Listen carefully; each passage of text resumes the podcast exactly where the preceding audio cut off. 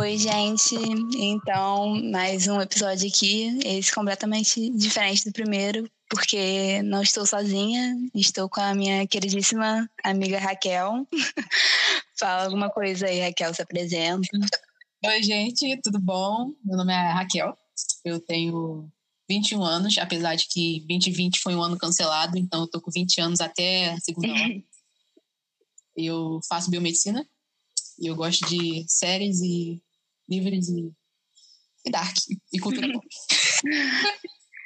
É, eu e Raquel temos muitos gostos em comum e Dark a gente já tá aí anos teorizando Dark já, então achei que faz muito sentido. então, a gente vai fazer uma primeira parte tentando não dar spoiler, que é muito difícil em Dark, porque passou do primeiro episódio já acontece muitas coisas ali, entendeu?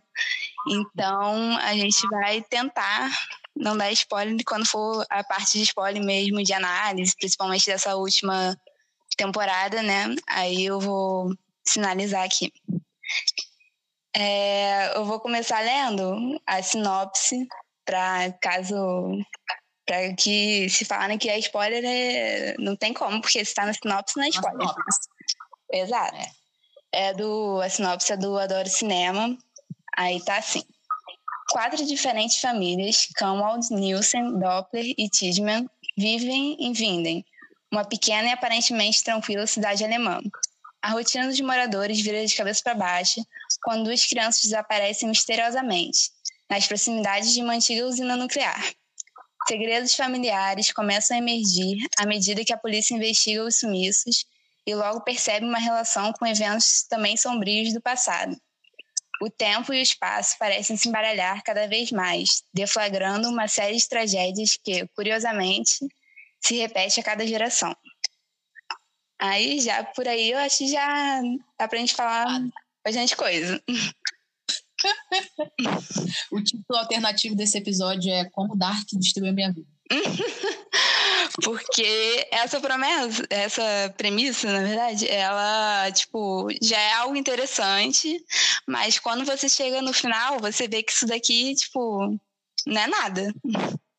Uhum, uhum. Até porque, pelo menos eu, né, quando eu fui ver Dark, eu não sabia. Porque assim, agora eu acho que as pessoas já têm uma noção, porque viralizou, né? Então acho que tem uhum. uma noção do que é Dark. Mas quando eu fui ver Dark, não sabia de nada, era só mato lá. Exato. Nada, não sabia de nada. Eu achei real que era tipo, ah, é só uma série policial e eu sempre gostei dessas coisas, então ah, vou ver essa série aqui de mistério e desaparecimento. Hum. E aí até assim se fala disso, né? Mas quando, quando tu, tu entra nesse mundo aí, filho, pois é. nada, né? Nada. No, no, depois disso daí é só ladeira abaixo. Mas o, é, a gente até estava comentando antes das comparações que faziam com Stranger Things e tal, e realmente o primeiro episódio tem coisas que são parecidas, tipo esses sumiços das crianças, e aí é eles chovendo lá no. eles no meio da floresta e tal, de bicicleta, sei lá o quê. E, tipo, esse até lembra realmente o primeiro episódio do Stranger Things, só que depois eles vão para caminhos completamente opostos, assim, tipo, não vai, se você for começar a ver agora, eu acho que você já deve saber que não tem nada a ver com Stranger Things, é uma coisa muito mais sobre traumas, assim, e destino, e assim, é bem mais pesado do que Stranger Things, né, pelo menos na minha opinião, é uma série pesada. Eu, eu, também, assim, é porque ela lida com assuntos muito pesados, né? Uhum. da morte, de coisa, né? Uhum. Falar porque parte sem spoiler, mas assim, é, é uma série, o nome já diz, né? Dark é uma série muito sombria. Uhum.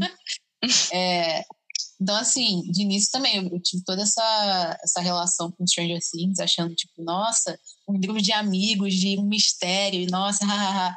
Só que, só que aí, filho, não tem nada. Realmente, eles pegam um caminho completamente diferente, sabe? Enquanto. Acho que o Stranger Things até tentou amadurecer um pouco a série conforme os atores foram crescendo.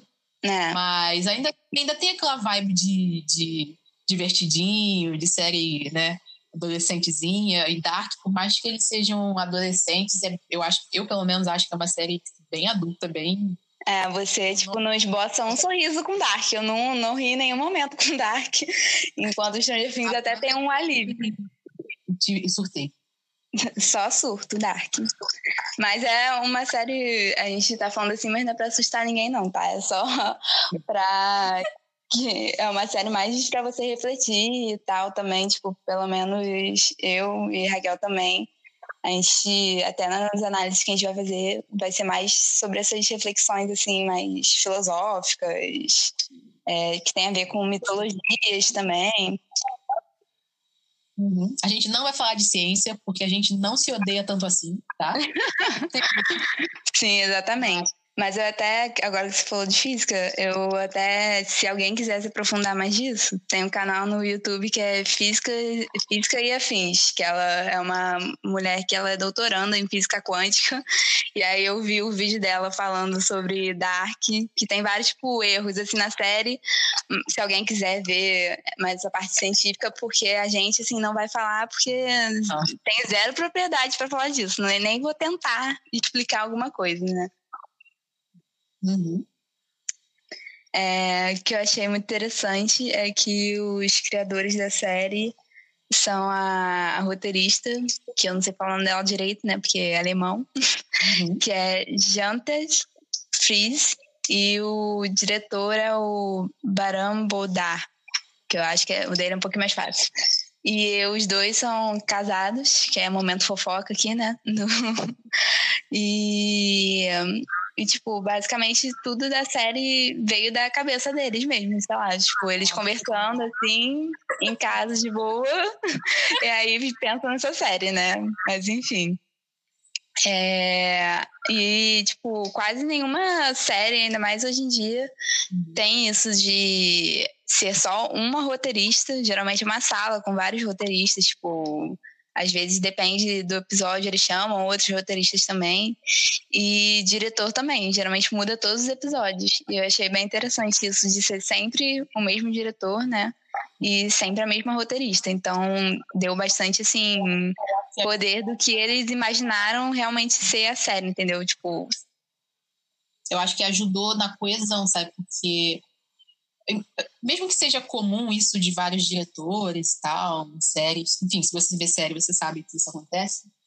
É, uhum. mesmo, tipo, óbvio que eles não estão trabalhando sozinhos, então eles simplesmente não, eles não saem tanto assim do que está acontecendo. Mas eu acho que por ter sido só eles dois, assim, eu acho que eles conseguiram, tipo, realmente deixar tudo coeso do início ao fim, sabe? Porque eles que, que inventaram essa história toda. Não sei como. Uhum não sei o tipo de droga que a pessoa utilizou para vir. mas, assim, é, eu realmente acho que foi arriscado, talvez, mas, assim, eu acho que acabou dando certo e ajudou a, a deixar toda a história certinha, do início ao fim, coisa, bem, bem juntinha. É, porque dá pra perceber que eles não, tipo, atenderam a fanservice, assim, do que os fãs estavam falando enquanto as temporadas saíram. Eles realmente pensaram no negócio desde o início e é isso aí, entendeu? Tipo. Queria, queria, mas assim. É, queria uns fanservice, talvez, porque a gente já tá acostumado com isso em série estadunidense, sim. mas. E aí, outra coisa que a gente queria comentar também é que é o nome da série ser Dark, né? Que eu, quando eu comecei a ver, eu achava que era Dark por causa do lugar, assim, que sempre as cenas são meio escuras, assim, tá sempre nublado, chovendo. E eles até falam também é, durante a série sobre a chuva tóxica de Chernobyl, né, que foi lá nos anos 80. E o próprio diretor, ele falou que isso era meio que um trauma para eles lá nessa época, que ele cresceu com, com a mãe dele falando que não era para ele sair de casa quando estivesse chovendo, porque era chuva tóxica. Então, é uma coisa que lá na Alemanha realmente é mais forte, assim. Que aqui no Brasil a gente vê chovendo, assim, tipo.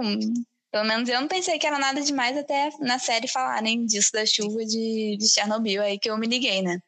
É, eu acho que isso.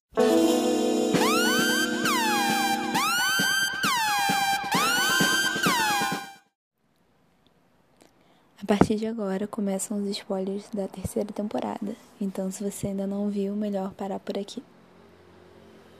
Ajudou a construir toda a tensão em volta do acidente da usina, né? Porque o acidente da usina é essencial para tudo que acontece no desenrolar da série, né? Porque é meio por causa disso que vai ter o apocalipse, tudo blá blá blá. Então, e aí, tipo, ele tem, eles têm toda essa questão de Chernobyl, né? E da, da chuva tóxica, não sei o quê. E eu acho que isso ajudou principalmente também a eles, a eles, no caso, os personagens, né? A tentarem manter tudo em segredo, não sei o quê, principalmente é, especialmente porque eles tinham já esse trauma, essa coisa de é, naquela cena da Hannah com o Jonas, quando a Hannah ainda é criança, e ela fala, sabe, uhum. tóxica, não sei é.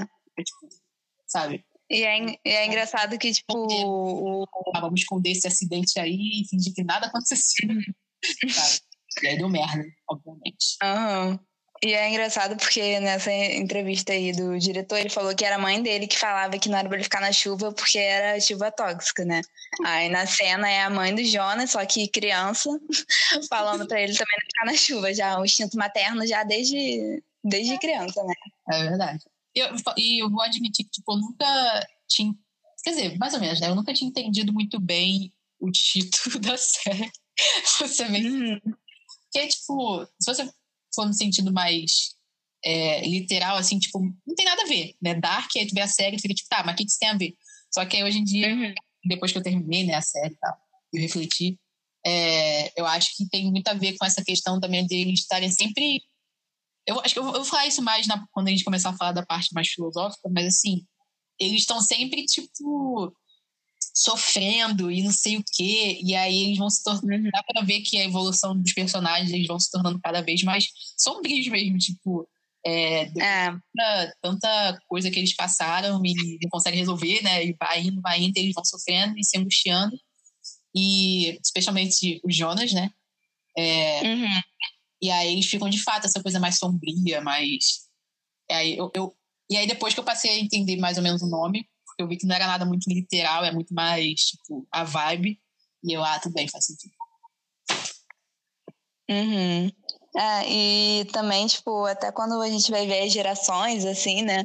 O pessoal que é mais jovem, né? Adolescente, eles parecem ser mais ingênuos, mais, tipo, pessoas melhores mesmo, né? Uhum. Aí quando já chega na meia idade ali, já tem um monte de gente já que a moral já não tá, já não tá muito legal, né? Já tá meio zoado. Sabe? Uma coisa.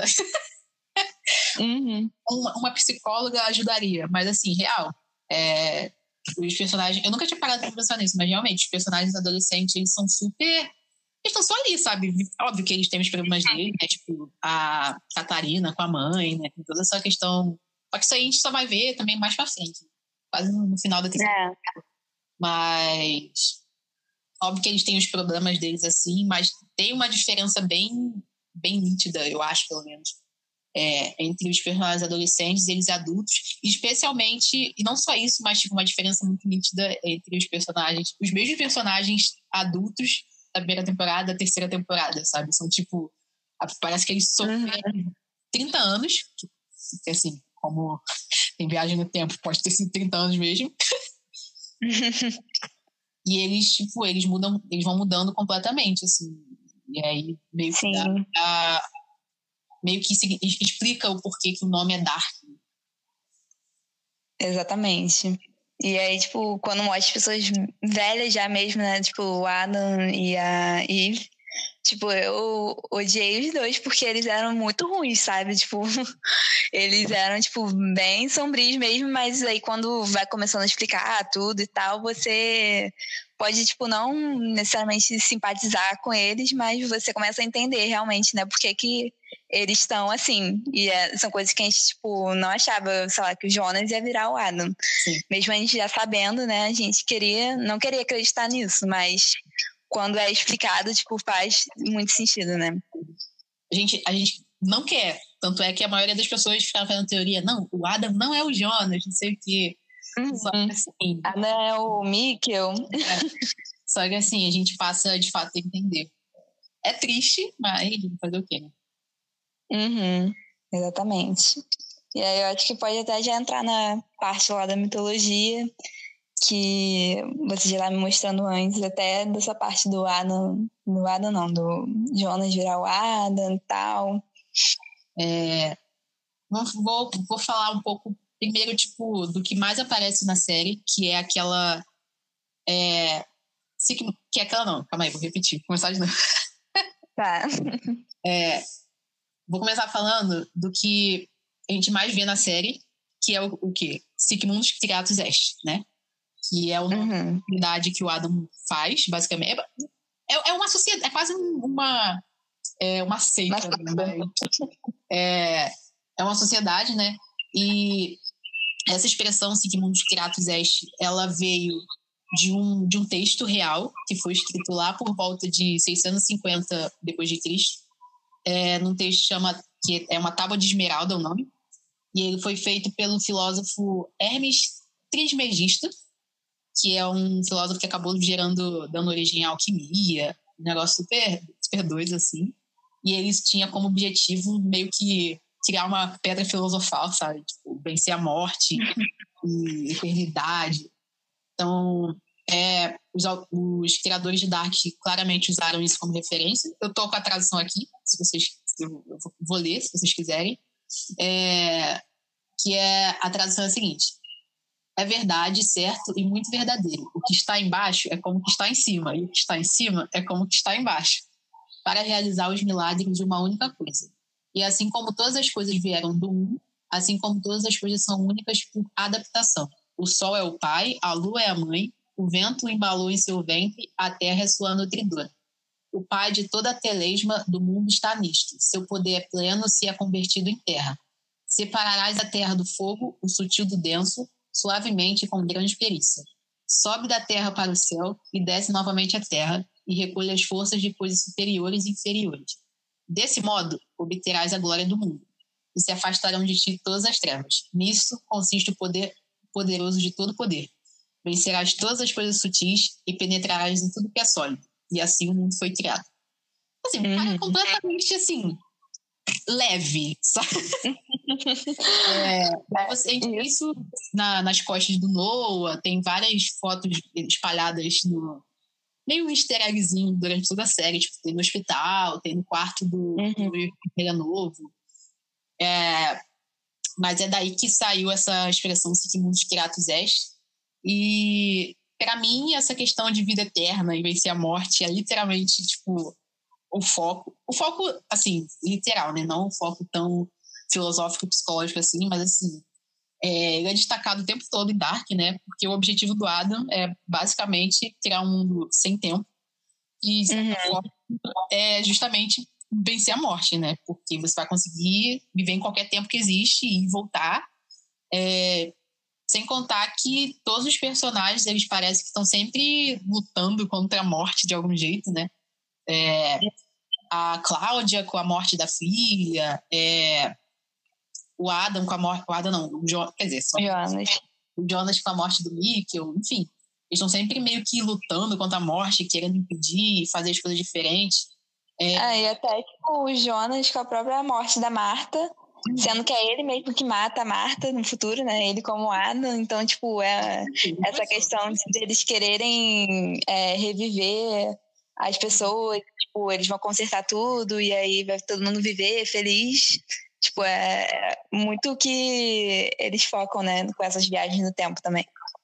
Inclusive, o, o símbolo do Sigmundus é uma triquetra, triquetra, que é um símbolo Wicca, basicamente, que representa justamente a eternidade. Então já é outra referência, eles já pegaram, já, já tem duas referências que eles juntaram e falando exatamente sobre isso. É, tem um livro que eu vou indicar agora, é, que é que fala um pouco sobre isso. O livro se chama O Fim da Eternidade, que é do Isaac Asimov ou Isaac, como gosto de chamar. Desse uhum. livro mostra é, mostra basicamente isso, que é uma realidade onde os seres humanos conseguiram dominar o tempo, então eles viajam viajam no tempo. E aí existem certas pessoas são escolhidas que eles são chamados de eternos. E aí essas pessoas elas são encarregadas de fazer uma modificação no tempo é, que eles acham que seja relevante, que vai gerar alguma mudança que eles consideram que seja importante ser feita. E aí tem todas essas questões de tipo, eles não podem se apaixonar, e aí eles têm todos um, eles têm que calcular super o que, que pode mudar, o que, que não pode mudar. É, e fala exatamente sobre. Eu não sei se foi uma referência ou não para essa série, mas como o Isaac, Isaac Asimov, ele, ele é quase que um, uma das pessoas mais influentes na ficção científica, eu acredito que talvez, né? Eu acredito que talvez. É, eu acho que, tipo, ele é bem influente, né? Tipo, acho que mesmo se eles não tenham se inspirado especificamente nesse livro, eles já deviam saber da história. Uhum. E, e, mas é interessante, né? Como. Até porque esse livro é, é antigo, assim, eu não sei de qual, qual, ano exatamente, mas assim, é interessante como a gente está sempre obcecado, o ser humano está sempre obcecado com essas coisas de vencer a morte e viagem no tempo e querer, sabe? Aí eu só queria é, indicar também um livro que eu nem li, no caso, só que pelo que a gente sabe aqui, ele realmente é, inspirou também Dark e todos os filmes, as histórias de viagem no tempo, que é um, um livro do H.G. Wells, que também é um autor bem famoso, né? E o nome do livro é A Máquina do Tempo, que é de 1895. Então, tipo, Não, né? basicamente, é, tipo, desde essa época. Uhum corta pro Elon Musk tentando botar chip na nossa cabeça. Até hoje o pessoal não, não aceita isso, quer tentar. É complicado. E aí, tipo, fala, fala. É, uma outra referência, que é uma das mais populares da série, é o, a história da Ariadne e o mito do labirinto, né? Essa história, ela tá sempre presente, porque é a história favorita da Marta, ela sempre fala isso e ela também hum. é, atua nessa, na, nessa história, na peça que ela faz lá na escola e tal. Essa história ela vem lá da mitologia grega, e aí ela conta basicamente é um, é um labirinto que ele era usado para fazer sacrifícios. E aí no centro desse labirinto tinha um minotauro que devorava as pessoas que entravam e, sei lá, ninguém conseguia sair. E a Ariadne, ela meio que se tornou responsável, assim, pelo labirinto, porque o pai dela mandou, o pai dela era o rei lá, rei Minos. E aí Teseu, ele foi enviado para o labirinto como sacrifício. Só que antes dele entrar, ele foi lá no oráculo de Delfos para perguntar como que ele podia sair, como é que ele podia sobreviver e tal. E aí oráculo de Delfos disse para ele que ele para ele matar o Minotauro conseguir sair desse labirinto, ele tinha que fazer isso sendo ajudado por amor.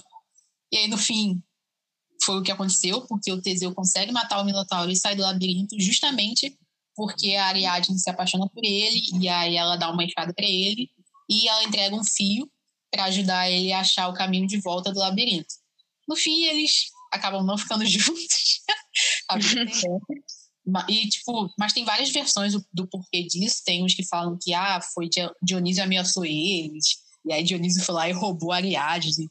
E, mas tem uma versão também que é que é a Atena que falou para ele que ele não podia ficar com ela que é uma coisa meio, tipo, mesmo jeito que a, o Jonas abandona a Marta por orientação da Cláudia.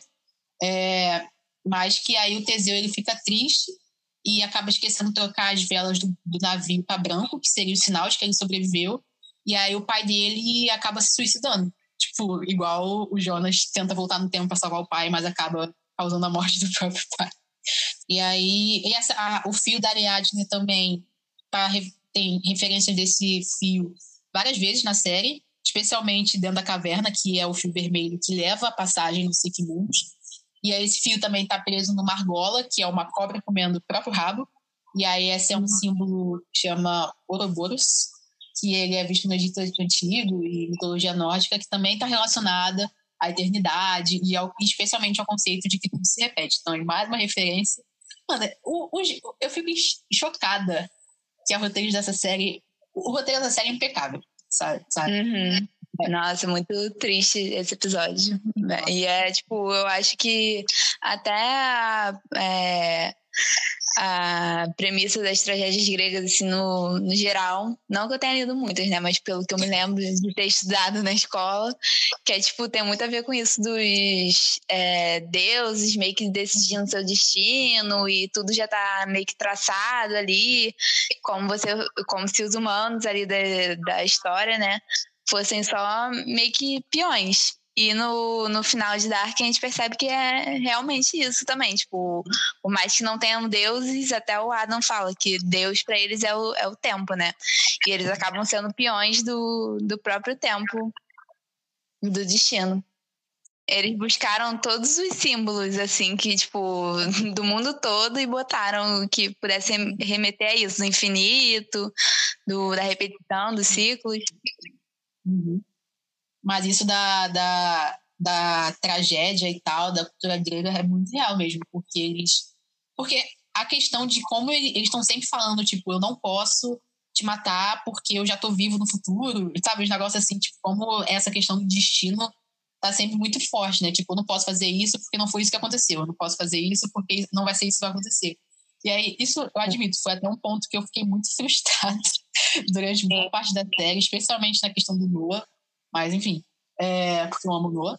Mas essa questão de como eles estão presos de fato a um destino que, assim, não foi um Deus, né? Como você falou, mas é um destino que o tempo botou para eles e eles estão só, realmente, só sendo peões e repetindo e repetindo. E chega num ponto que você fica, pelo amor de Deus, alguém faz alguma coisa. pois é. É.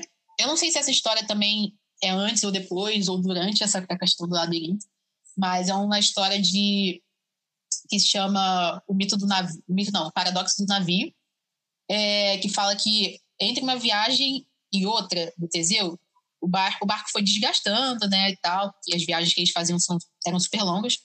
É, e aí, conforme as, a, o barco ia desgastando, ele ia trocando as peças. E aí, quando ele chegou no destino dele, é, ele já tinha trocado todas as peças. E o paradoxo é, é o seguinte: tipo, se todas as peças do navio foram trocadas, o navio que chegou no destino foi o mesmo navio que saiu. Aí, uhum. né?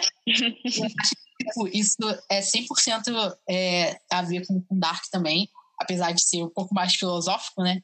Mas eu vejo muito, tipo, eu vejo exatamente isso na evolução do Jonas pro Adam, porque você vê o justamente a gente estava falando isso no início, né? Tu vê o Adam e tu vê o Jonas, tipo, são pessoas completamente diferentes. Aí você fica tipo, cara, impossível eh, o, o, Jonas virar o Adam, sabe? Aí você fica, não, o Adam nem é o Jonas, blá blá blá, é o Nick, um monte de teorizando. Sendo que assim, é, eu acho muito interessante, né? Porque o Jonas ele passa a quase a temporada, as duas temporadas, três temporadas inteiras, tipo, com raiva e se questionando, tipo, onde foi que ele deixou de ser ele mesmo para se tornar o Adam.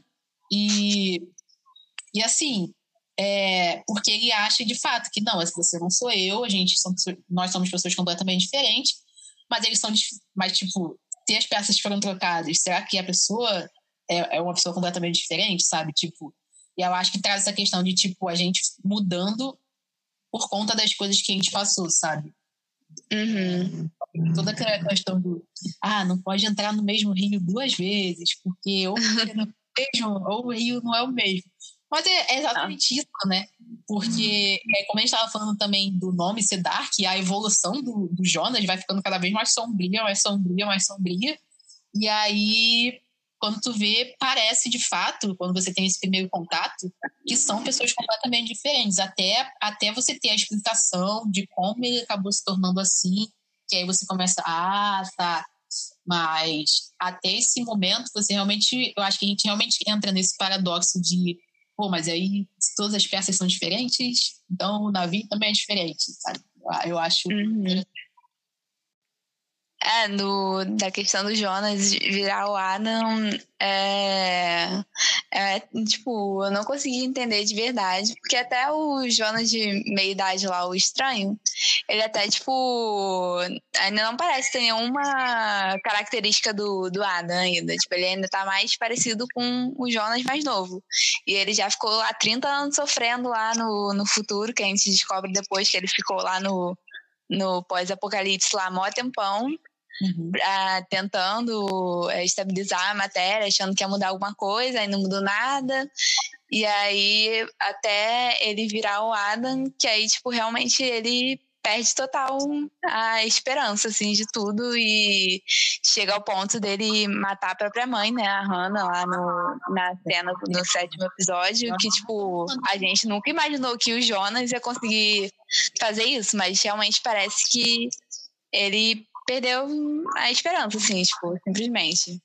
É quase como se ele aceitasse, tipo, não tem mais jeito, não tem o que fazer, então, e aí ele, tipo, realmente, é, é, é essa questão de, tipo, não tem mais esperança, então, assim, não tem nada a perder, eu acho que é isso, né, de, tipo, não tem nada a perder, fiz tudo que eu, que eu tinha para fazer, deu errado, deu tudo errado, e então, tipo, ele fica, ele se torna essa pessoa, parece, de fato, é, completamente diferente, um novo personagem, né?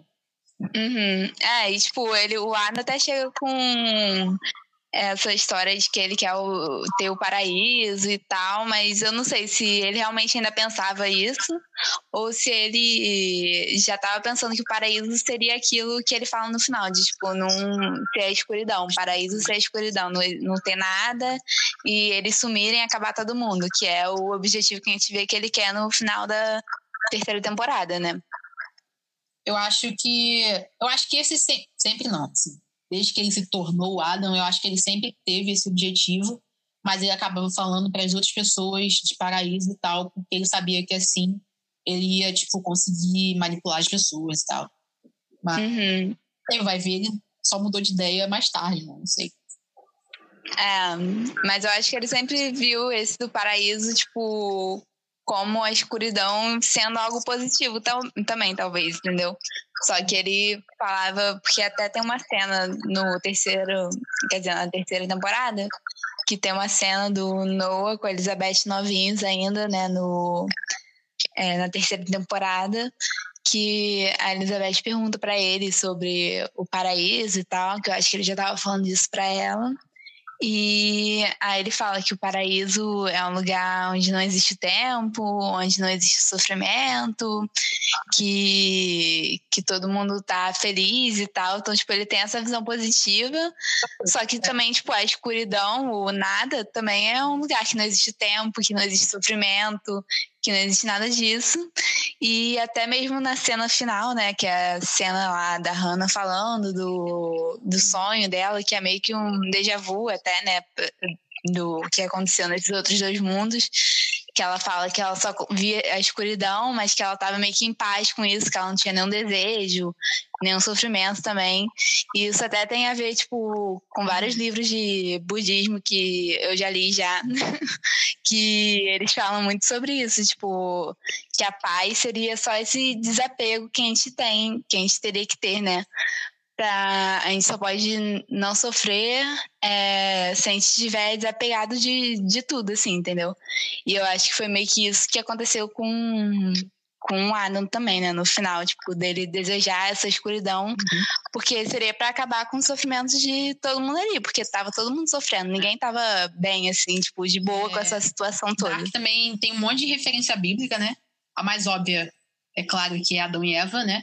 Mas dá pra gente falar também, tipo, de uns outros, outras pequenas referências que uhum. podem ou não ter influenciado em Dark. Eu gosto de ter destaque sim, porque eu sou essa pessoa.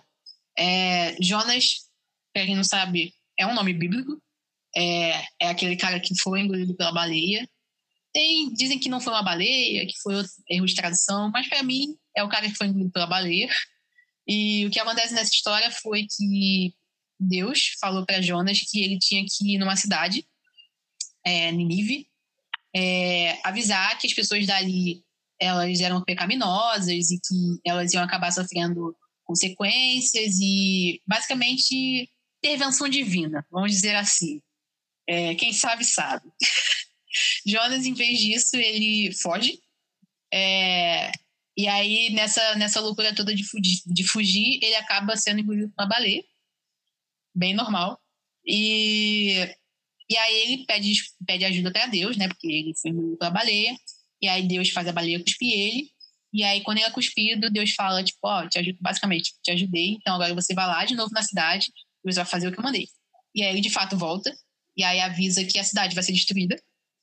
E todo mundo fica meio que em pânico e tal. E aí todo mundo fica arrependido e, faz jejum e mostra arrependimento.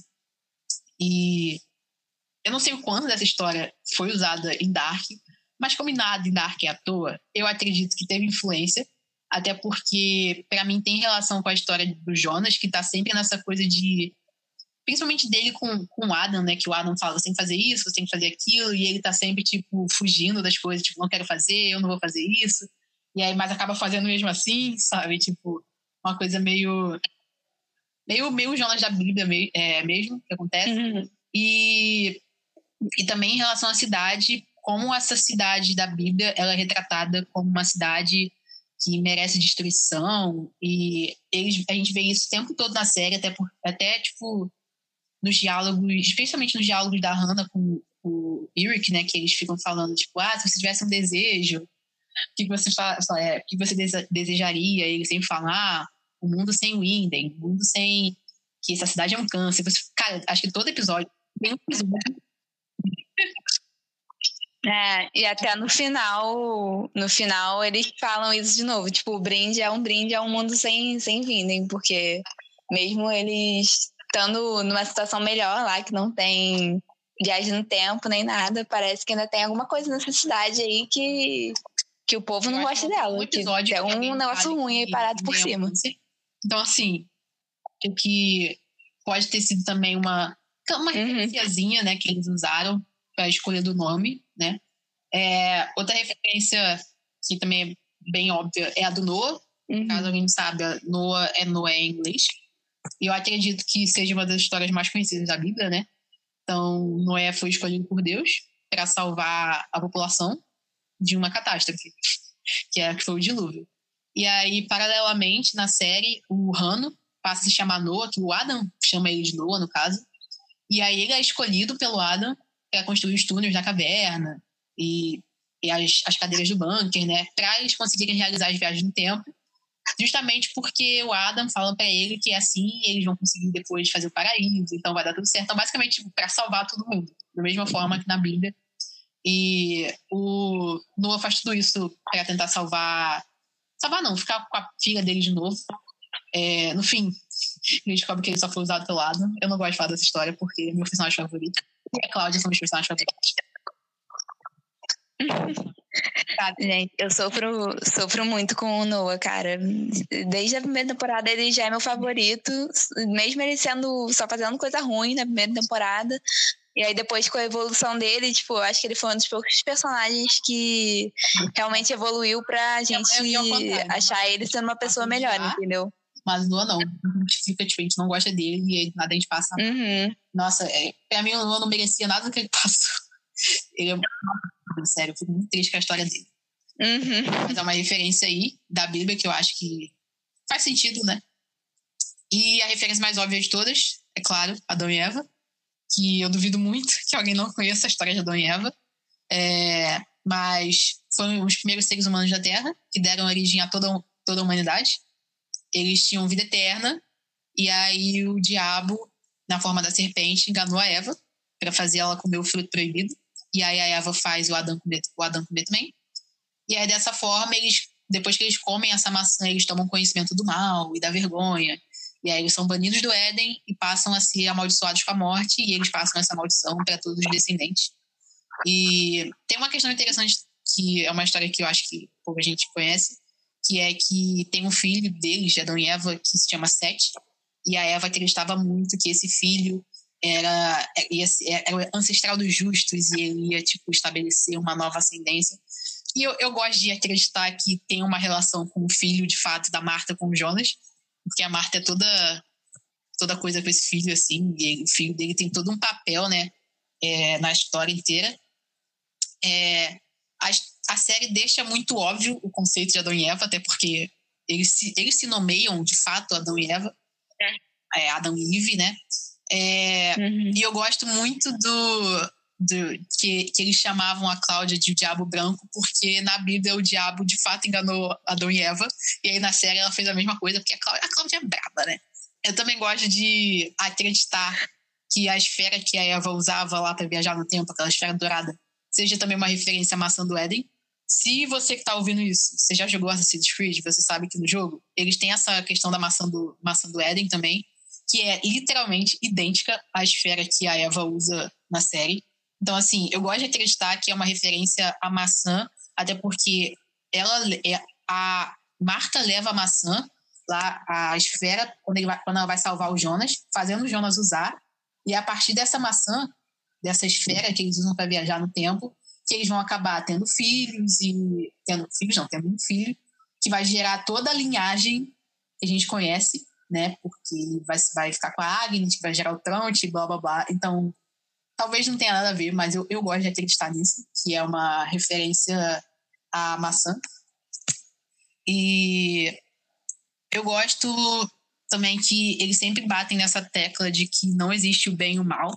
A gente estava até falando isso do Noah, porque o Noah começa super como vilão e não sei o quê, mas depois a gente vê que, tipo, não é vilão, sabe? Ele é só uma pessoa que estava tentando fazer as coisas do jeito que ele conseguia fazer, sabe? Tentando fazer o melhor.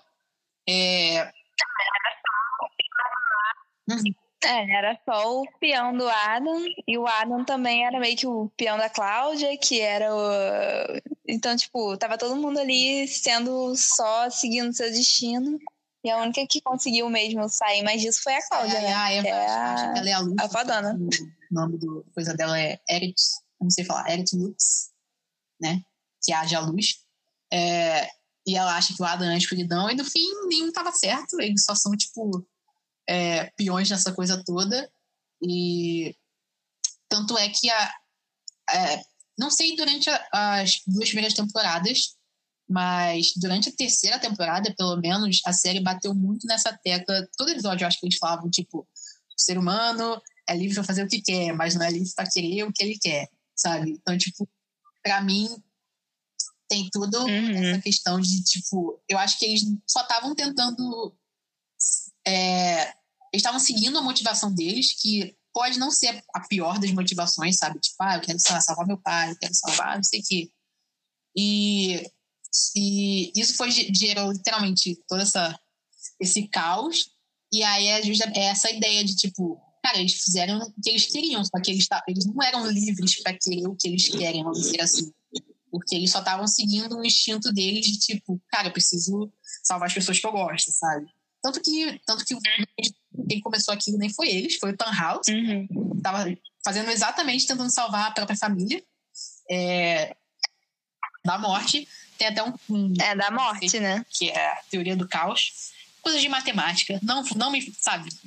Tudo tem limite, não vou explicar. Mas assim, é, tem todos os cálculos lá.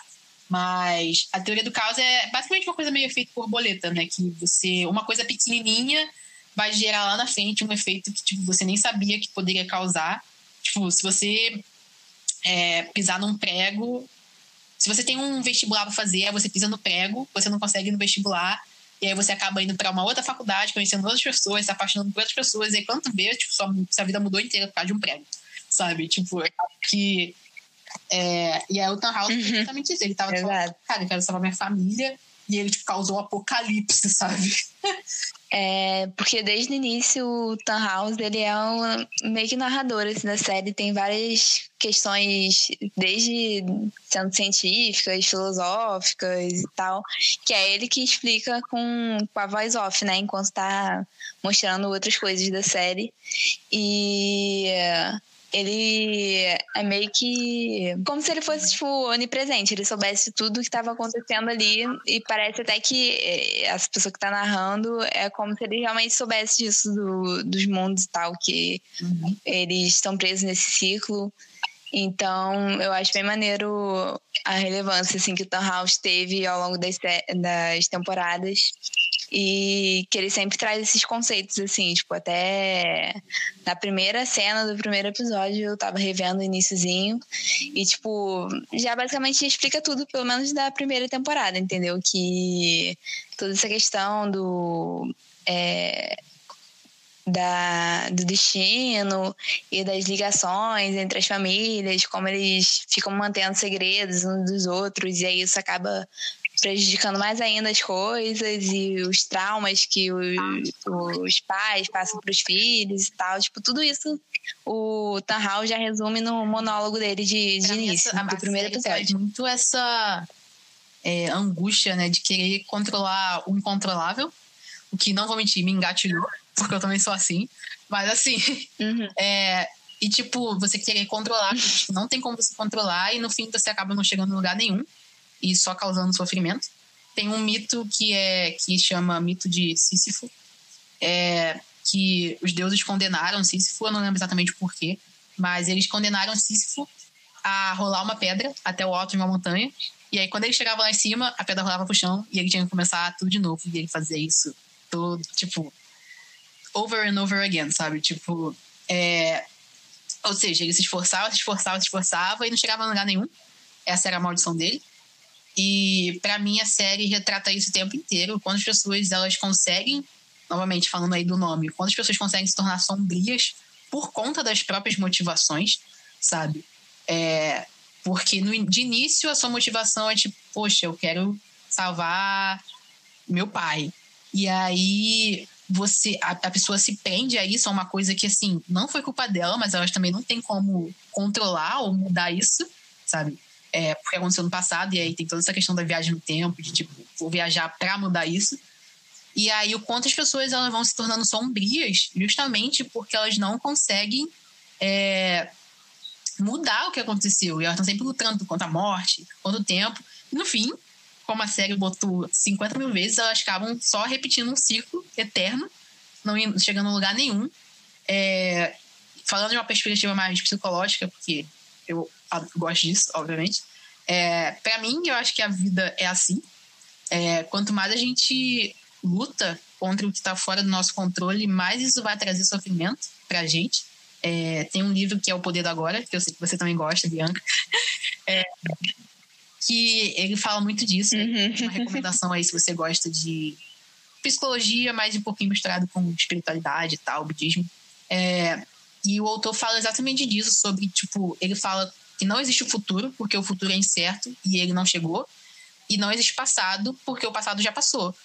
Então, e a gente insiste em viver sempre preso em coisas que, assim, são. Não tem como a gente ter controle. Tipo, a gente não tem como ter controle sobre o futuro, porque o futuro não chegou ainda. E não tem como a gente ficar preso no passado, porque já passou, não, não faz sentido. E como essa questão de a gente é, querer ficar uhum. preso nessas coisas e, e coisas que a gente não consegue mudar, como isso é a origem de todo sofrimento. Para mim, isso acabou, por mais que seja uma série de viagem no tempo, ficção científica, mistério, para mim, depois que eu terminei e refleti, para mim essa acabou sendo a questão central da série. É, e Tipo, é só a gente ver coisas até mais bobas, tipo a Hannah fazendo tudo por causa de um crush que ela tinha, sei lá, quando ela tinha 14 anos, sabe? Ela, tipo, acabou com a vida dela por causa de um homem que ela gostava quando ela tinha 14 anos. Ela ficou presa nisso e isso só, tipo, só trouxe sofrimento para ela, sabe? É... E eu acho, pensando assim no quesito mais pessoal, eu acho que a maioria, talvez todas as vezes que eu, lá, fiquei sofrendo e tal, foi porque eu tava tentando mudar alguma coisa que não tinha como mudar é, controlar uma coisa que literalmente não fazia sentido. Então, tipo, se a gente pensar numa coisa mais drástica, tipo a morte de alguém, que trata o tempo todo na série, tipo, é óbvio que você não vai ficar feliz, né, que uma pessoa morreu, não sei o que você gosta, você vai ficar triste, você vai ter o luto. Mas o sofrimento em si, de você ficar preso naquilo, de você ficar sofrendo por anos e anos, geralmente vem dessa ideia da gente não aceitar que aquilo aconteceu a gente querer que tivesse sido diferente, querer mudar. E as coisas são como são, então não tem o que fazer, sabe? É, eu acho que tanto, e exatamente na questão do Jonas com o Adam, dessa questão de como a gente acaba sendo nosso próprio inimigo, porque o Jonas passou a série inteira achando que ele, que o Adam era o inimigo dele, só que ele era o Adam, né? Então, assim, para mim, é, talvez eu tenha levado isso muito longe, assim, no quesito mais filosófico, mas para mim eu tive um pouco isso de como a gente, de fato, é o nosso próprio inimigo, a gente, a gente não vai ficar feliz com tudo, mas sofrer, ficar sofrendo acaba sendo opcional, entre aspas, assim. É, de, e a gente e aí nessa questão a gente uhum. acaba sendo o nosso próprio inimigo a gente acaba colocando a gente nesse sofrimento que foi que o Adam foi exatamente o que aconteceu com o Jonas evolução Jonas Adam sabe ele foi o próprio inimigo dele e no fim ele se tornou aquela pessoa que a gente conhece de tipo chegar a capa, ser capaz de matar a própria mãe, sabe? Aham. Uhum. É, e tipo, eu acho que até com outros personagens isso também se encaixa. Até, tipo, na Eva, porque ela acaba aceitando melhor a Marta, né? Aceitando melhor que ela vai virar a Eva, até por causa do filho, né, e tal. Mas a Eva faz a Marta ter que passar por cada coisa, tipo, de ter que matar o Jonas, e aí bota aquela cicatriz enorme lá na cara dela, entendeu? Tipo, parece que ela quer uhum. meio que traumatizar ela mesma para no futuro ela ser aquilo que ela, que ela é no momento, entendeu? Então acho que tem muito isso dos personagens acabarem querendo é, ou deixar as coisas do jeito que já são, não querer mudar nada por ter esse receio de mudar alguma coisa, ou então eles querem mudar é, traumas deles do passado, tipo do uma coisa que eu fiquei bem impactada também na primeira temporada foi do Ulrich, né? Que ele volta lá pro passado para matar o Helg, para ir o irmão dele e o filho dele não morrerem, né? Porque ele, óbvio, o filho não, né? Que o filho só tá em outro tempo, não morreu. Mas aí ele volta pro passado pra tentar matar o Helg, achando que isso vai resolver os problemas dele, entendeu? Só, sendo que isso só gera mais um trauma lá pra, pra criança, pro Helg, que é o que gera o Helg ficar daquele jeito. E ele mesmo acaba indo pra cadeia, ficando lá 30 anos na cadeia, entendeu? Tipo, foi o pior cenário possível, entendeu? A gente tenta resolver as coisas que não tem como resolver e a gente só é. acaba, tipo, piorando, pra sabe? mim, o fim da série também teve. Foi muito disso, né? Porque tava todo mundo querendo a resposta de tudo, não sei o quê, blá blá. E aí, no fim, tipo, teve um monte de coisa que simplesmente não teve resposta, porque de fato não era importante pra história, sabe? Não era importante.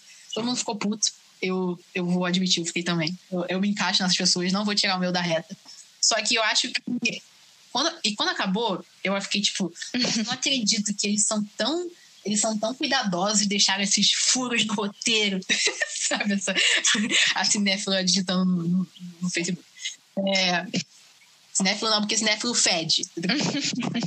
é, mas aí, depois de um tempo que eu digeri a série, eu, eu acho que até que eles fizeram isso de propósito, justamente, tipo, pra mostrar que, cara, tem coisa que. É, você, quanto mais você lutar contra, mais você vai ficar sofrendo. Foi exatamente o que eu. Quanto mais eu fiquei puta que eu não tinha resposta das coisas, mais eu fiquei, tipo, sofrendo, sabe? É, então, acho que no fim, eles, eles também brincaram um pouco com isso, proposital ou não, mas eu acho que foi de fato pro, é, proposital.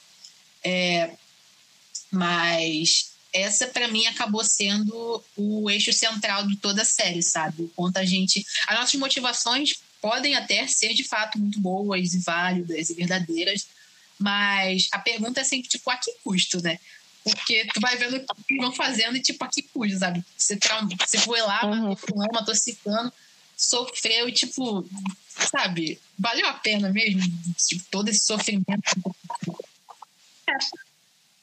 É, pra continuar sofrendo, porque ninguém, tipo, fez alguma coisa lá para ficar feliz depois. É. Ninguém ficou feliz, todo mundo ficou mais traumatizado ainda. Tipo, traumatizou a outra pessoa e se traumatizou também, então... Tá bom, amiga. Você quer falar de. Oi? Eu acho que é. Pode. Alô? Ai. Não, então, do, do final que eu queria falar, que eu fiquei, tipo, eu gostei do final, achei que fez muito sentido. Só que o meu problema foi que focou muito no Jonas e na Marta. E eu gostava muito mais dos outros personagens, entendeu? Tipo, uma coisa que eu queria muito é que tivesse mostrado os outros personagens sumindo também no final. Tipo, não. Porque só mostrou, tipo, todas as versões do Jonas e da Marta possíveis sumindo. Mas não mostrou um Noah com a Elizabeth e a Charlotte, entendeu? Não mostrou outros núcleos que eu queria muito, gente. Se eu visse aquilo, eu, ia, eu ia chorar, de verdade. Não, mas ia me acabar. Eu, não... eu ia, sei lá, a TV. Eu gostei do final. A gente, a gente gostou do final no geral, mas assim, se você pudesse, se você quisesse resposta de alguma coisa, o que, que seria? É, então, porque eu também concordo que no início eu tava, tipo, quando eu terminei de ver, eu tava, nossa, como é que eles não responderam essas coisas, que tava muito óbvio que eles isso daqui ia ser importante. Principalmente do Alexander lá, do Tidman, e o sendo o nome dele sendo Boris Newwald, uhum. que é a junção de Nielsen com Canwald. Então, para mim, tipo, aquilo ali era óbvio que ia significar alguma coisa. E ainda mais do jeito que ele chega lá em Vinden, né, e tal, tipo, é meio do nada, já chega salvando a Regina. Parece que ele foi, tipo, enviado para lá, né, numa viagem no tempo, sei lá. E também na segunda temporada tem o, um, um episódio, um personagem novo lá, que é o Clausen, né? O detetive. Só que eu acho que foi de propósito mesmo, que eles botaram essas coisas pra gente acreditar, porque no mundo 2 foi só o Alexander Messi que foi lá e abriu, entendeu? Tipo, no mundo 1 um também poderia ter sido isso. Nossa. Só que eu acho que eles fizeram isso, tipo, de propósito, pra gente acreditar que ia ser alguma coisa. E eu tinha muita certeza, cara. Eu, eu falei, nossa, isso daí com certeza vai acontecer. Mas acaba que, infelizmente, não foi importante. Para mim, tipo, faria muito sentido o ele ser o filho da Marta e do, e do Jonas. Porque o filho lá da Marta e do Jonas não serviu para quase nada, né? Serviu só para continuar as coisas acontecendo do jeito nada, que ia acontecer. Absolutamente nada. Tipo, eu acho que a, eu acho que a Agnes foi meio que forçada a ficar com ele, porque eu acho que ela iria querer, tipo, ele é muito estranho, sabe? Só na raiva, hoje, não sei. Só que eu queria ver uhum. isso, sabe? Eu queria tipo, ver essa. Pra mim, tipo, duas coisas que, que eu não gostei são as principais. Ah, tem várias coisas, né? Mas, assim, duas coisas que eu queria muito resposta, explicação, é a foto do Mundos Dark, você prometeu Dark, entendeu? Essa foto várias vezes, aí eles ficam, quem são essas pessoas? Ah, é o Mundos e não sei o quê. E aí eu já tava, cara, eu fui até o, último, eu digo, fui até o último minuto do último episódio, achando que ia, que explicar, e não explicam. As únicas pessoas que a gente conhece daquela foto é o Jonas e o Magnus. O resto, a gente não, tipo, a gente sabe quem são as pessoas atrás. Eu queria saber, sabe? E a segunda coisa que eu queria muito explicação. Não, não explicação, é mais um aprofundamento, que não é algo que ficou prisão de resposta, entre aspas. É a família do Dan House. Porque eles aparecem lá. Porque, tipo, a gente. Eles meio que fundaram o City Mundos, uhum. blá, blá, blá. Eles tinham já essa, essa cabeça de, de querer mudar as coisas. e Tanto que a, se eu não me engano, o pai, o pai daquele cego, a mãe dele morreu, né? E ele tava tipo, ah, sua mãe, se estivesse aqui, blá blá blá. Eles já tinham essas ideias todas de morte, vamos tentar reverter isso. Só que eles não sabiam. Não, e tipo, nessa cena, o, o pai lá do menino cego, ele tá com o relógio da Charlotte e tá com o livro da Ariadne. E falou: tua mãe gosta da Ariadne, que era a peça favorita dela. E, tipo, dá muito a entender que é a Marta, que é a mãe dele, não sei como, não sei da onde. Entendeu? Tipo, eles botaram isso, foi óbvio que foi de propósito, cara, porque não é, tem como não ter sido de propósito eles falar da Ariadne aí. Tipo, não explicação, mas tipo, um aprofundamento da família Tannhaus, porque eu achei que seria. Era um, era um, um arco interessante, sabe, da história. Eu acho que seria legal eles explorarem isso. Os objetos eu fiquei puta, mas depois eu meio que aceitei. Eu só, tipo, botei na cabeça que, ah, o Sigmundos e, e, a, e a do, da, da Eva lá, eles pegam os objetos e ficam atacando na história, e é isso aí, foda-se, sabe? Eu meio contei essa, essa, essa historinha pra mim. Só que eu queria o desenvolvimento desse, dessa, dessa família. Eu acho que é uma família interessante, sabe? Pra eles virem com essa ideia do Sigmundos, mano, pelo menos um episódiozinho custava nada. Um episódio a mais na série Sim, eu acho que o que faltou foi, tipo, isso também, porque a primeira temporada são 10 episódios, aí depois começa a ser 8. Até, tipo, a segunda, eu acho que dava pra ter mais dois episódios, assim, pra. Porque não custava nada, sabe? Eu não sei se foi uma coisa de orçamento. Eu acho, eu acho que, assim, Dark meio que passou a ser relevante agora também, porque passou a ficar, ter mais fama e tal. Mas na época que a gente viu, assim, que a gente começou a ver, pouca gente falava de Dark. Pelo menos do que eu lembro. Então, não sei de fato se foi algum problema de orçamento, se a, porque ela explodiu, agora terminou. Que agora terminou, todo mundo tá Dark, não sei o que, blá, blá blá. Mas na época pouca gente falava, é. não, era, não lembro de ser uma série tão conhecida assim. Então, não sei se realmente talvez tenha sido um problema de orçamento. Mas, pô, sabe, dois episódios a mais só pra um fanservice. Eu sei que eles não gostam de fazer fanservice, né? Mas, pô, só uns dois episódios pra falar de onde veio o Peter. Isso eu aceitei também, mas assim, tem várias coisinhas que eles podiam ter abordar quem é o pai do Helg. Isso aí eu não aceitei, não. O pai do Helg não aceitei, não. Ah, outra coisa que eu também não aceitei é Cláudia com, com o pai do Helg. Não me desce. Isso aí não me desce. O Burn. É, o Burn. Pra mim, claramente foi um abuso, tá ligado? É, Não, isso daí vamos comentar agora melhor, porque eu acho que deve ter gente que talvez nem tenha pegado essa cena, porque no final, a, a última cena, né, que já é no mundo de origem, com o pessoal lá que é, sobreviveu não, né, mas o pessoal que não fazia parte do nó, é, ele aparece lá a casa que era dos Canwalls, mas que agora parece ser da Regina, porque a primeira coisa que foca é numa foto da Regina adolescente, a Cláudia, aí tem um velho lá. Aí, e, tipo, eu lembro que antes tinha essa foto, que era delas duas com o, o Egon. Aí eu olhei para aquele velho e falei, gente, esse velho não é o Egon, quem é esse velho? Aí eu, depois vocês me falaram, Raquel que, que falou que era o Burn, que é o. Não é o pai do Helg, né? Mas que tecnicamente é, é, o pai. E aí outra coisa que não responderam, né? Quem é o pai do Helg? Mas deu a entender que o Helg é fruto de traição ou até mesmo de abuso, não sei. Ninguém falou, ninguém explicou, então vai ficar por isso mesmo. Ele seria o pai adotivo, adotivo do, do Helg, né? Tipo, pai de criação, vamos dizer assim. É, e aí, tipo, mostra essa foto, não explicaram nada, absolutamente nada, sendo que, não sei, não sei nem se foi no mesmo episódio, mas acho que não, mas acho que uns episódios atrás, uns dois episódios atrás, mostra, tipo, a Cláudia criança lá na casa deles, e ele super olha como você tá crescida, tá bonita. Isso pra mim é homem velho, abusador, pedófilo, tá? Se você vier com esse eu sei que, tipo, eu vi gente falando no vídeo, tipo, ah, não vamos julgar a Cláudia por ficar com um homem mais velho. Não me parece que foi escolha dela. Tá entendendo? Eu, eu vou ter que falar isso aqui, que para mim quem vem com esse papo, quem é adulto, velho, que ele já, ele já tinha uns 40 e poucos anos nessa época. Uma criança que uhum. você mudou, você tá tão crescida, você tá tão linda, blá, e aí começa a dar dinheiro para ela. Isso para mim isso aí não me desce, tá? Essa história não me desce. É, e aí tem a cena dela mais velha falando com o Egon, falando que. É, o Egon não, o Tronte, falando que ele não é o pai da, da Regina e tal.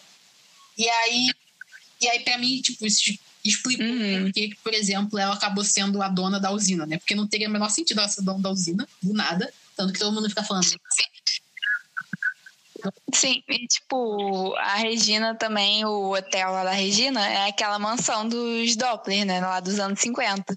E eu também achava isso meio estranho, mas tipo, eu pensava que era só porque ah, o, o Helg né, tá, é todo traumatizado e tal, ele não vai conseguir gestar a usina, não vai querer ficar com a casa, ele prefere ficar lá na casa dele lá do no meio do mato. Eu achava que era só por causa disso. E parece sentido também. Tipo, é. eu achava que não precisava explicar isso.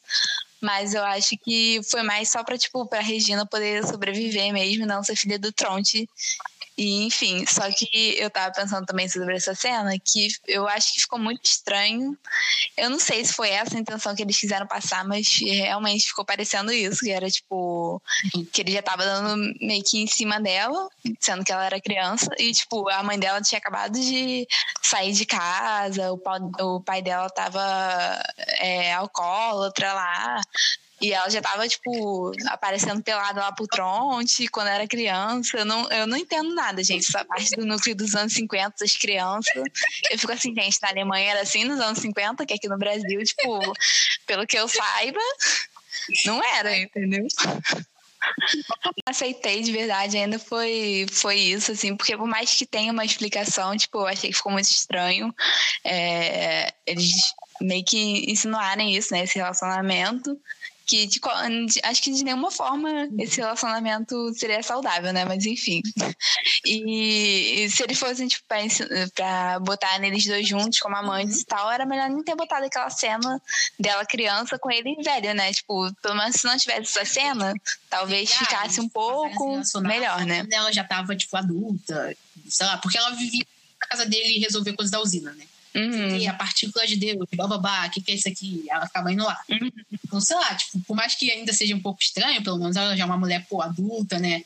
Uma mulher formada, inteligente, zina. É, pois é. Mas criança, assim, botar uma cena tão esquisita. Hum, hum, hum, hum, hum. então, assim, se alguém falar pra mim que, ah, não, é, não vamos julgar é. a, a Cláudia, vamos julgar, vamos julgar o Bernd, tá entendendo? Porque é um nojento, pedófilo, não tá nem aí. É isso. Sim. Ficou muito estranho isso mesmo. E, tipo, o resto eu, eu aceitei que é assim a história mesmo, tipo, não vai ter explicação, porque não precisa de explicação, na verdade, porque não era importante, só na minha cabeça que era importante essas coisas. Eu terminei parecia que eu queria que a série tivesse mais temporadas, assim, principalmente depois do episódio 7, que mostra o Entre Tempos lá. Por mim, mostrava todos os anos Entre Tempos ali, ficava naquilo dali para sempre, entendeu? Se fosse uma série dos Estados Unidos, ia ter 12 temporadas é.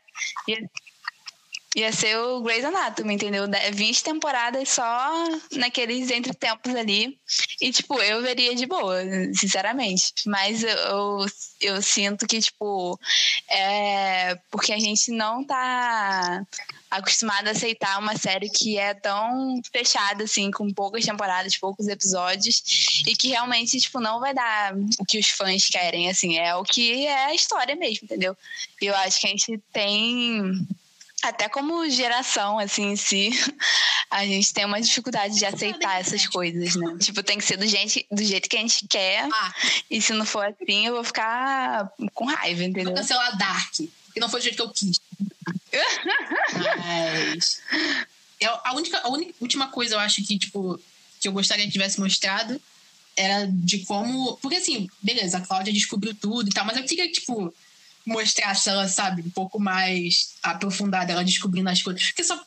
Pra mim deu a impressão meio, meio tipo. Aí eu peguei a esfera, fiquei viajando e eu descobri que tinha um mundo de origem. Tipo, do nada, cara, como é que a gente sabe? Tipo, e aí, tá ligado? Ela escutou no rádio que falou que teve uma o tempo parou um, tempo, um momento e ela descobriu que, que, tinha um outro mundo, sabe? Tipo, mas assim, estudada, mas é, eu queria que mostrasse um pouco mais ela descobrindo essas coisas, sabe? De qualquer forma, nunca errou. Cláudia, tirando a parte do Ben, ah. mas assim, se o Ben abusou dela e ela extorquiu ele, ela tá certa. tô brincando, gente. Ai, que horror, é, cara. Mas acho que é isso. E aí a série realmente brincou com isso de a gente sofrer porque a gente não quer aceitar as coisas do jeito que elas são. Uhum. Mas foi ótimo. Uhum. Sim, e eu até queria comentar uma outra coisa aqui de que a gente falou mais há um tempo, na hora que a gente estava falando das mitologias e tal, disso de não aceitar o fim, não aceitar a morte. E também, tipo, esse final foi meio que, que isso, tipo, os próprios personagens tendo que aceitar o fim deles, tipo, da existência deles completamente. Tipo, como se eles realmente nunca tivessem existido, entendeu? Não foi como se eles morressem e tivessem memória deles. Eles, não, tipo, nunca existiram, assim. Eu acho isso muito pesado. Eu tava até revendo o último episódio. E aí a, a Marta fala pro Jonas é, será que não vai sobrar nada da gente? Que a gente vai ser só um sonho? E aí eu fiquei, cara, isso é muito pesado. Eu fiquei mó reflexiva agora, eu vendo isso de novo. Aí eu fiquei, é. muito complexo. Vou ter que falar que é a cena deles se olhando no guarda-roupa, que pra mim é interestelar purinho. Eu vou ter que falar isso aqui também. Entendeu? Se você gosta de interestelar, se você não gritou com essa cena, Será que você de fato gosta de Interestelar? Não sei. Mas me lembrou muito a cena do, do dos livros lá, do, do Interestelar. Nossa, esse filme é tudo também, muito triste. Mas eles se olhando assim, criança, uhum. e aí, tipo, as crianças falando, ah, tem uma pessoa ali, não sei o quê, e a mãe, tipo, mano, sai daí, dentro do armário. Só que e o pessoal, tipo, reclamando porque seria tecnicamente furo de roteiro isso, sendo que, tipo, na verdade, acho que pra mim foi mais fazer uma cena, tipo, mais poética mesmo, né? É... Mas é uma falha da, é a falha da Matrix, que o Jonas sempre fala. É a falha da Matrix, entendeu? Eles viram eles, só que não existe mais. É isso.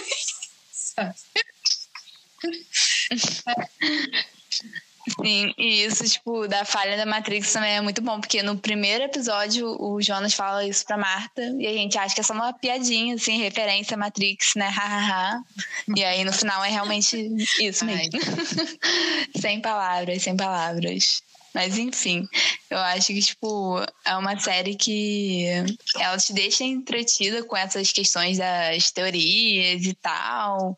E faz você se relacionar com os personagens, torcer por eles, ou odiar eles. Mas que também faz você pensar, assim, nessas outras questões que a gente abordou aqui É, e te deixa, assim, mal psicologicamente quando você começa. Mas na verdade, nem tipo mal, mal você vai ficar sofrendo a série toda, mas é uma coisa meio até catártica, sei lá. Tipo, você vê isso tudo assim. Uhum. Gente, no episódio 7 eu quase transcendi real, porque eu fiquei vendo aquilo, eu fiquei, cara. Meu Deus do céu. Muita é, informação. Mas eu não sei se é a experiência de quem vê tudo de uma vez. É, não sei como é que é, entendeu? Porque para mim, uma das, das coisas mais legais uhum. da série foi eu ficar fazendo teoria, eu ficar, tipo. Então, eu não sei como que Sim. é a experiência de quem tá vendo agora, porque já acabou, né? Uhum. É, eu acho que ele, a série é bem completa em trazer todas essas coisas, assim, porque você só não. Não é uma série que você só vai ver pra ficar triste, assim, também. Tipo, por mais que a gente tenha falado um monte de coisa em relação a isso, ela também traz outros lados, assim, que você pode ver pelo que você preferir. Tipo, se você quer ver mais por esses traumas dos personagens, você vê. Se você quer ver mais pela filosofia e tal, deles falando do Nietzsche, Eterno Retorno, que a gente nem entrou nesse assunto aqui, porque senão ia durar três horas o podcast, ia lembrar da fase niilista da adolescência. Melhor, melhor não voltarmos para ela. Você pode ver por vários pontos. Exato. Se quiser ver só pela, por ficar entretido e ficar tipo, nossa, fulano é mãe de ciclano e que é mãe dela mesma. Você pode é né? Então, assim, é porque a gente uhum. é meio doida, então a gente fica falando dessas coisas mais, mais filosóficas, não sei o que.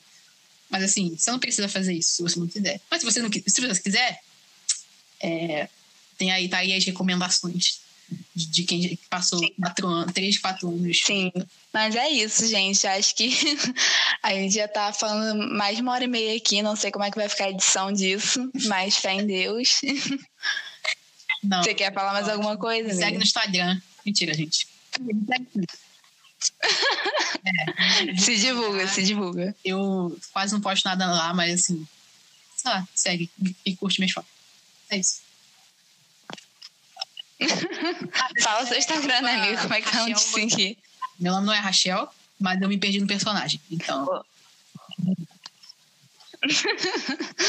eu vou deixar na descrição também, que é mais fácil. Mas é isso, gente. Espero que vocês tenham gostado. É, não sei se. Acho que todo mundo que tá ouvindo até o final já, já viu Dark, ou então, tipo, não tem muito interesse de ver a série, por isso tá ouvindo tudo com spoiler mesmo. Mas eu acho que é uma série que vale a pena você ver, rever, quantas vezes você quiser, quando você tiver afim, tipo. É uma série que você sempre vai ter um easter egg, uma referência aqui, uma referência ali, você fica tipo, quando eu vi dessa vez eu não tinha percebido, eu não percebi. Então, assim, é uma sensação legal, sabe? E dá pra ver, foi o que a Bianca falou, você consegue uhum. os episódios que você quiser depois. Você já, já sabe o plot, né? Não tem aquela tensão do plot, twist tudo. Mas é uma série que dá pra rever sempre. Uhum. E é isso, gente. Obrigada pra todo mundo que ouviu, que esse daqui ficou bem maior do que o outro. Mas espero que tenha dado tudo certo aqui. Não sei se deu problema no áudio. Mas vai dar tudo certo. Fé em Deus. Tchau. E é isso. Tchau, amiga. Obrigada por ter vindo aqui também e falado. Tchau, gente.